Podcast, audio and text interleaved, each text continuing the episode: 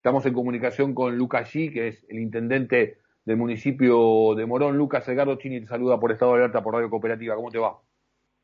Hola, un gusto escucharte. ¿Cómo estás vos, el equipo, la audiencia? ¿Cómo andan?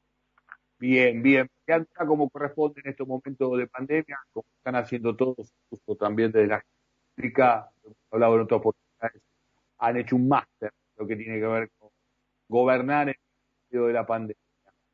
Y con interpretaciones, Lucas, eh, digo, eh, la responsabilidad de cumplir esta ley y las dificultades, ¿no? Con el tema de los precios.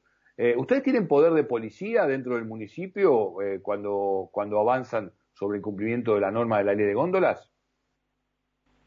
Sí, sí, sí, sí, está previsto que nosotros podamos intervenir y, y si detectamos que que la proporción de, de espacio que está prevista por ley no, no se cumple, poder establecer la, la sanción correspondiente a través de un procedimiento que está que ya está normado.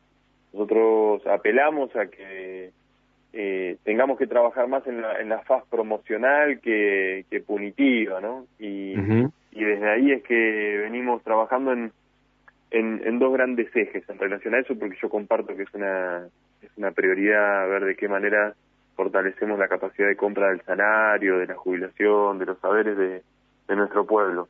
Y en relación puntualmente con la ley de góndolas, estamos por un lado coordinando con, los representantes de, de, todas las superficies que están alcanzadas, que son aquellas que tienen más de 800 metros de, salón de venta, para que efectivamente conozcan los, eh, las disposiciones, los alcances de esta ley y comprometerlos a su cumplimiento. Y por otra parte, cuando me refiero a estos actores, me refiero a los, referentes ¿no? de este mundo. De mayores de 800 metros en nuestra ciudad tenemos a empresas como Carrefour, como Jumbo, como Coto, como Diarco, Macro, Día, etcétera.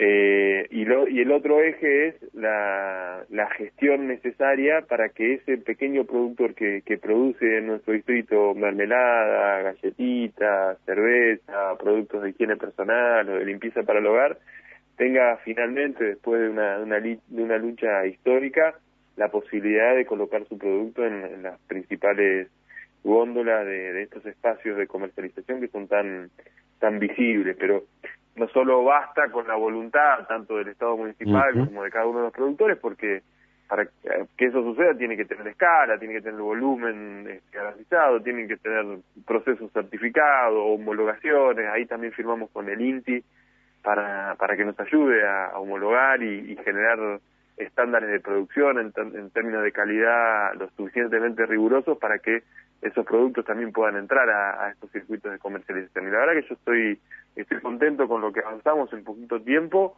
y, quiero creer que si seguimos trabajando a este ritmo, eh, en el último cuatrimestre de este año ya vamos a tener las primeras producciones en, en los lugares más expectantes de, de, estas de estas cadenas y eso va a representar democratizar el acceso a estos productos y a su vez eh, generación de más más empleo en nuestra ciudad, que es lo que perseguimos. Y ojalá también redunde en precios más competitivos, ¿no? Y que, y que beneficie a, al vecino y la vecina al momento de elegir qué comprar.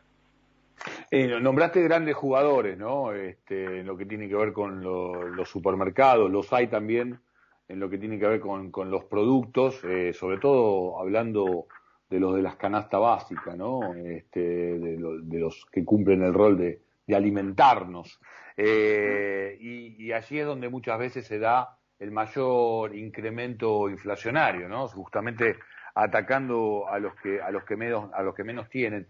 Eh, digo, em, ahí hay una tarea también en lo que tiene que ver con, por ejemplo, los locales de, cercanía, los locales comerciales de, cercanía para, para abrir el juego y para informar al respecto, para que el consumidor tenga distintas opciones de acceder a mejores precios y también salir de la concentración, ¿no? Porque muchos productos eh, tienen un, un, nombre este, de fantasía eh, distinto, pero si uno lo da vuelta y busca a qué empresa pertenece, en general están concentrados en muy pocas manos, ¿no?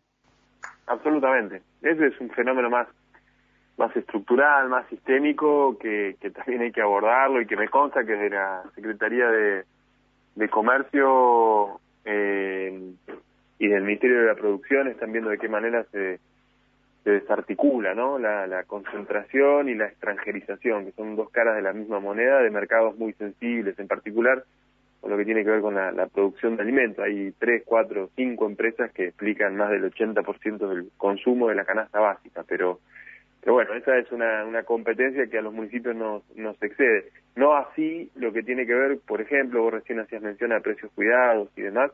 Nosotros venimos trabajando con, con la Secretaría de Comercio, tanto a nivel nacional como con el ministerio que conduce Augusto Costa en la provincia, con un con programas que el último es eh, un programa que se llama Super Cerca. Son 70 productos de la canasta básica que ya los primeros llegaron. Llegó la leche, llegó el dulce de leche, y en, los próximos días van a llegar los, los, restantes, que van a tener los precios congelados de aquí a, a, fin de año a partir de un acuerdo que ha hecho el, el, Estado Nacional con, con cada uno de estos productores. Bueno, pero para que eso efectivamente cumpla el propósito, eh, por un lado, quienes los producen tienen que garantizar el abastecimiento y la, reposición, y por otro lado, también todas las cadenas de comercialización, en este caso no solo las que eh, son más grandes, las que tienen más de, 800 metros de salón de ventas, sino todas, la, la despensa, el almacén de barrio, el, el kiosquito, eh, pueda tener esos, esos productos porque efectivamente van en, en la dirección que buscamos, que es eh, garantizar el acceso a los alimentos a un precio, a un precio justo. Y además,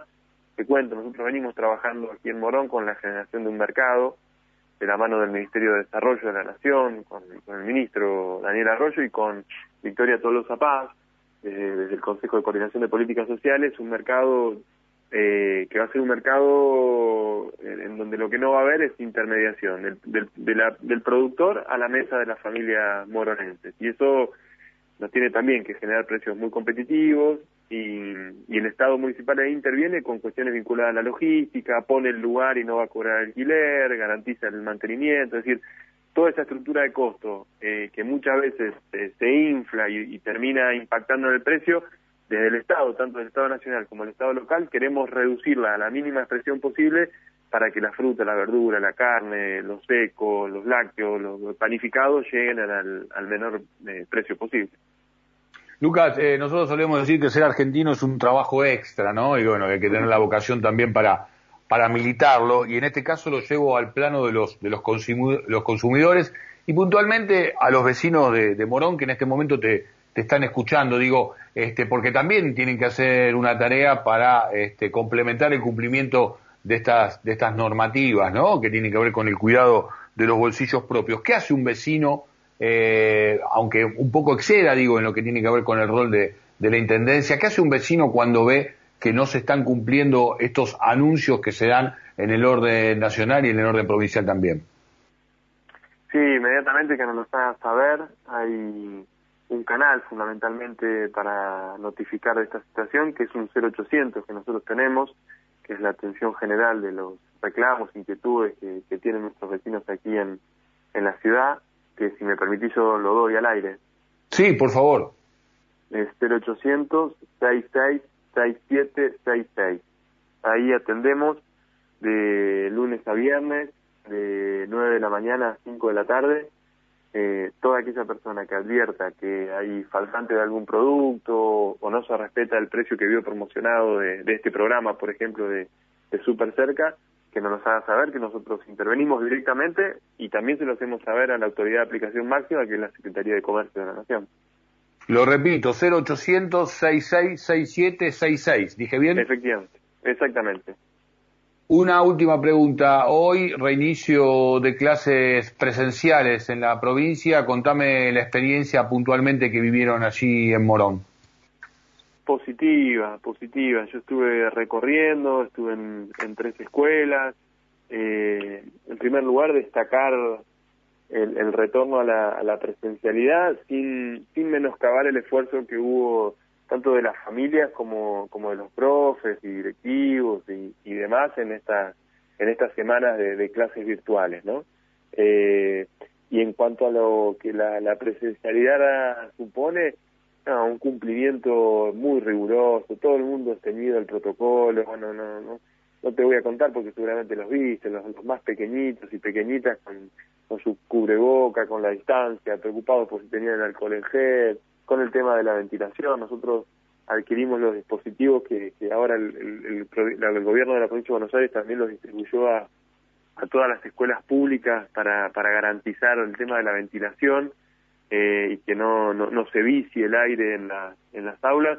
Bueno, nosotros también eh, adquirimos una buena cantidad para que esos mismos equipos lleguen a todas las escuelas. Nosotros nos comprometimos al gobernador que él garantizaba la provisión en las escuelas públicas y nosotros hacíamos el esfuerzo también para que llegue a las escuelas privadas porque no todas tienen este, la, espalda económica suficiente como para poder mm. este, equiparse con, con estas herramientas y, y la verdad que lo que veía era mucha alegría por el, por el retorno, eh, una cosa así de, ansiedad y, ganas de volver y mucho cumplimiento de, protocolo de, todo el mundo. Confiemos que, que esto que empezó a verse de la desaceleración y, la caída en los contagios se consolide y no, no, no tengamos que tomar otras, otras medidas en un futuro.